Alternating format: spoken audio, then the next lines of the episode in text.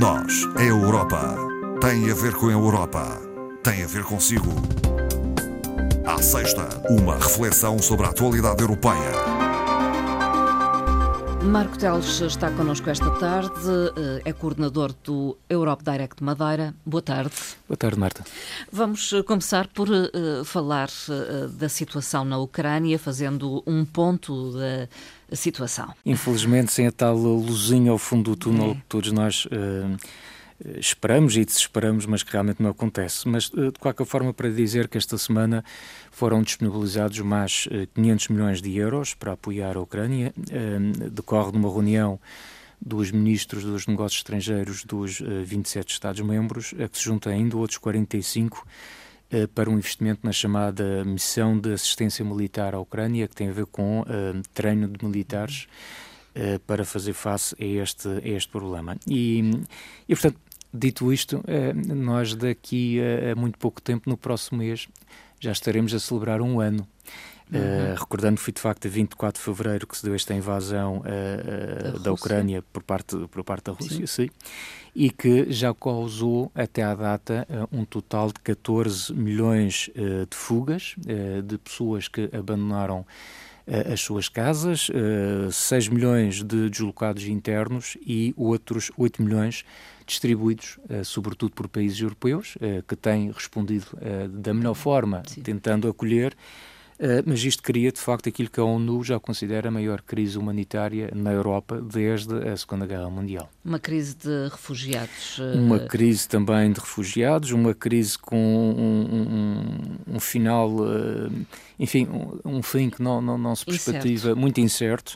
Uh, e relembrando aqui que, uh, não esquecendo, não, não, queria limitar esta conversa, este apoio uh, financeiro que decorreu desta semana, mas relembrar que no final do, do, do, ano passado foi aprovado por parte da União Europeia um pacote chamado Pacote de Ajuda Macrofinanceira para a Ucrânia que uh, será utilizado ao longo de todo este ano 2023, num valor total de 18 mil milhões de euros. Já tínhamos falado cá sobre isto, o que corresponde, só Sim. para termos uma ideia, a 1,5 mil milhões de euros eh, mensais. Já não falando no futuro e eventualmente na reparação e reconstrução da Ucrânia é? e Sim, de infraestruturas no eh, país. Tomara, tomara que estivéssemos já a pensar nessa Isso. situação. Era sinal que o problema estava resolvido e, portanto, eu diria que neste momento a estratégia continua a ser uh, a mesma, ou seja, continuar a pressionar a Rússia continuar a apoiar a Ucrânia porque não há outra forma e, e esse apoio tem que continuar a, a, a, ser dado e por outro lado um bocadinho aquele teste à coesão da própria União Europeia, que é mantermos a unidade e falarmos uma só voz. E há um envolvimento cada vez maior dos Estados da União Europeia na guerra. Sem dúvida, não, eh, obviamente que sim. Agora, eu não deixo de ficar, eh, de certa forma, triste e algo preocupado com uma coisa que não vejo. E não sei se sou eu que não estou a captar a notícia se, se, ou se ela existe, não, não é reportada na comunicação social, que é um esforço uh, uh, igual é este que está a ser feito do ponto de vista militar de contrariar as intenções da Rússia, mas no campo da diplomacia.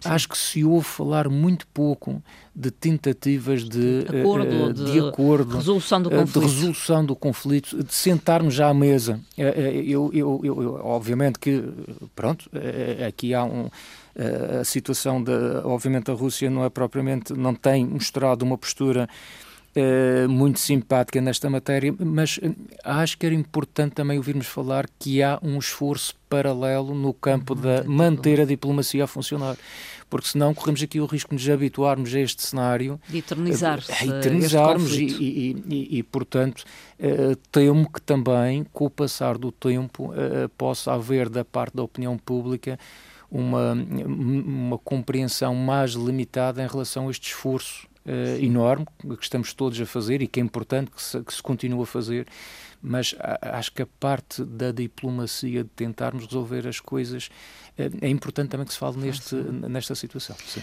Marcos Teles, no dia 24 de janeiro comemorou-se o Dia Internacional da Educação um direito humano fundamental.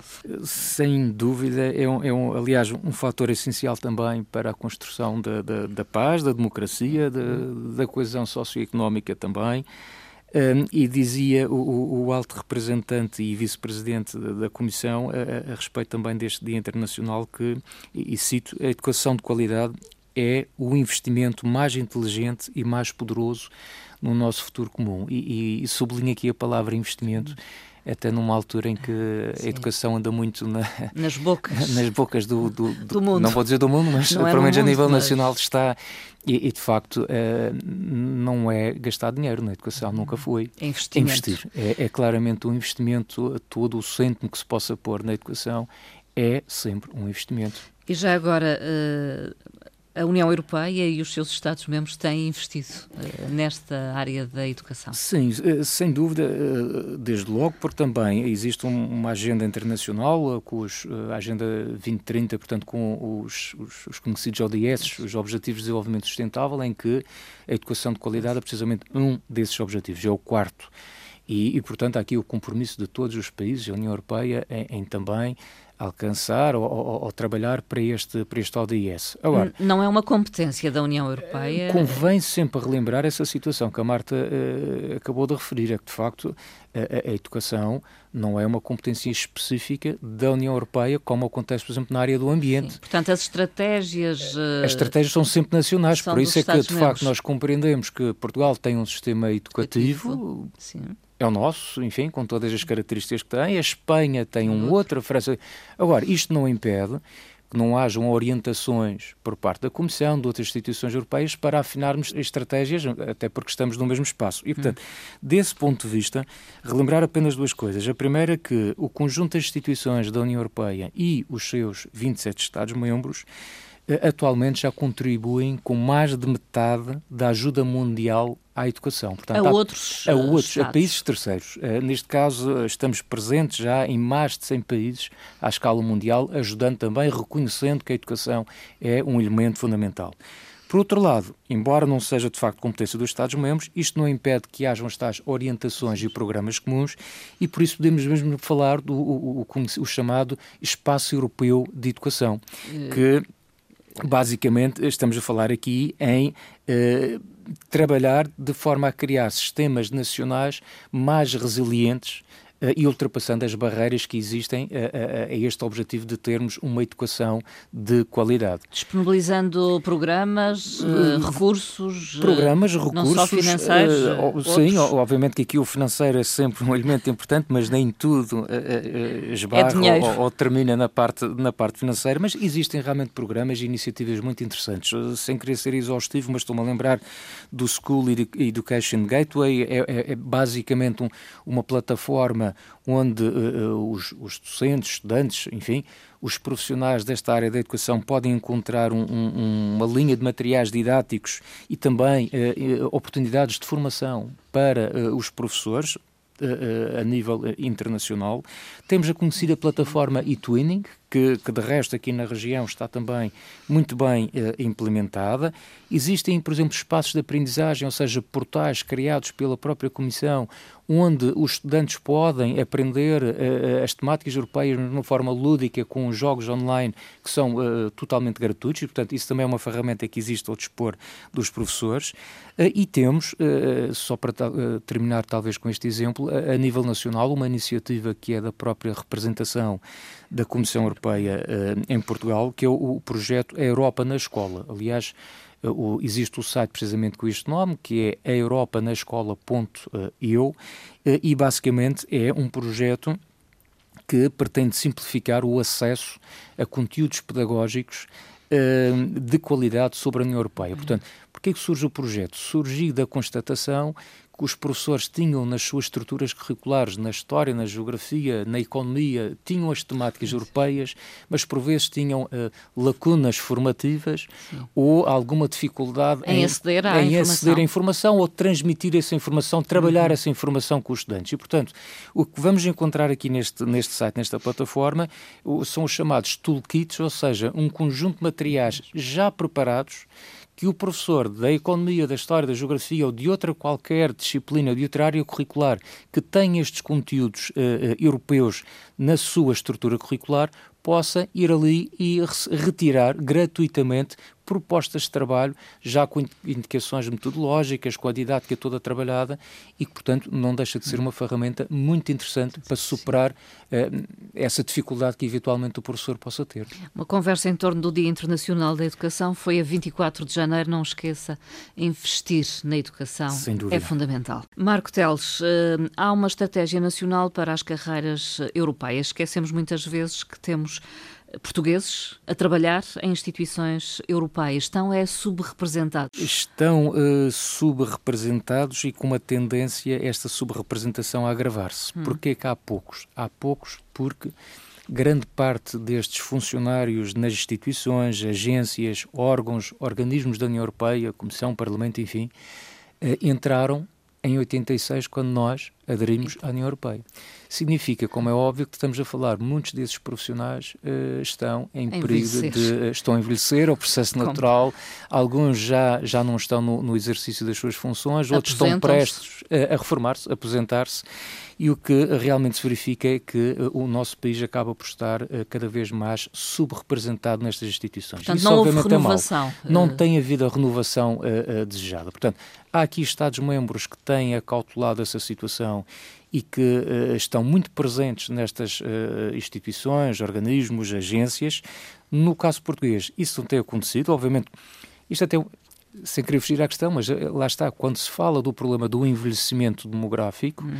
não é só apenas de, o problema da sustentabilidade da segurança social, que é aquilo que é óbvio que nós normalmente uh, limitamos a discussão a isso, mas é o problema também da capacidade de inovação, da falta de dinamismo e estes problemas Sim, pontuais em, em coisas, assuntos específicos, como seja este caso que estamos aqui a falar. E, portanto, o que é que uh, decidi-se então agora a fazer? É uma estratégia nacional para tentar combater esta situação, portanto, uma, uma estratégia que é articulada entre a Comissão Europeia e entre também a EPSO, portanto, a EPSO é o, o Serviço Europeu de Seleção de Pessoal e uh, o governo uh, e o governo português no sentido de tentar tomar algumas medidas que de alguma forma possam contribuir para termos mais representantes nestas Sim. entidades. E portanto existem aqui cinco medidas que estão previstas ou cinco eixos, se quisermos. O primeiro passa desde logo pelo reforço da divulgação destas oportunidades de emprego e de estágios nas instituições europeias. Aliás, nesse aspecto, através deste programa, precisamente nós temos dado a conhecer toda vez que há estágios da Comissão ou do Parlamento, porque às vezes lá está, as pessoas não concorrem porque simplesmente desconhecem, também essa é uma razão. Segundo lugar, segundo eixo, apoiar a preparação para estes concursos de seleção. Reconhece que, de facto, eh, estes concursos eh, têm algum rigor, não poderia ser de outra forma também. Uh, e uh, nem sempre as pessoas, quando vão concorrer a, a, estas oportunidades, estão devidamente preparadas. E, portanto, isso resulta depois na não aceitação, na não colocação e na exclusão. Terceiro, apoiar o recrutamento, a gestão e a valorização também das carreiras Quarto, reforçar as oportunidades de destacamento e formação na União Europeia por parte de funcionários da Administração Pública Nacional, porque às vezes desconhece também esta questão. Há aqui uh, esta possibilidade de, uh, de um funcionário de uma autoridade nacional desempenhar uma, outra, uma função num outro Estado-membro por via de, um, uma espécie de destacamento, uma mobilidade.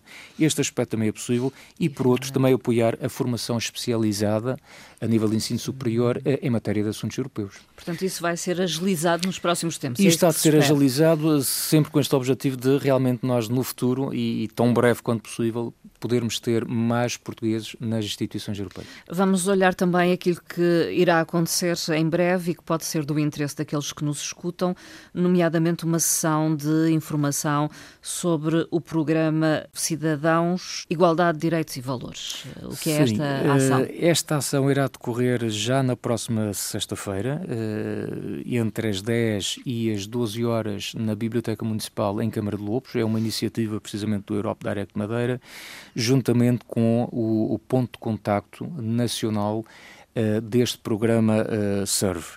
Uh, este é um programa que resulta da fusão de outros dois que havia no passado. Um deles chamava-se Direitos, Igualdades e Cidadania e o outro, uh, subejamente conhecido, a Europa para os Cidadãos, que aliás, de resto, no passado também já tínhamos feito aqui a divulgação. E, portanto, o que é que tem aqui de interessante, se quisermos, Sim. de uma forma muito sucinta? É dizer, desde logo, que este aspecto é importante. Há uma dotação orçamental de uh, eh, 1,55 milhões de euros para apoiar financeiramente projetos e ações no âmbito deste programa SERVE à volta, sobretudo, das seguintes temáticas: valores da União, igualdades, direitos e igualdade de género, envolvimento e participação dos cidadãos e também o programa DAFNE que tem a ver com a, a prevenção, a proteção, apoio a mulheres, uh, o combate a, a, às situações de violência, o, o apoio, a discriminação talvez. também. Portanto, quem é que se pode, na verdade, candidatar-se eh, é, ao financiamento deste programa? Organizações privadas, não governamentais, entidades públicas, ou, ou, seja, é um programa extremamente abrangente e com uma vantagem também é que são elegíveis para financiamento ou abrigo deste programa eh, atividades muito variadas, do tipo formação, desenvolvimento de capacidades, intercâmbio de boas práticas, campanhas também de sensibilização,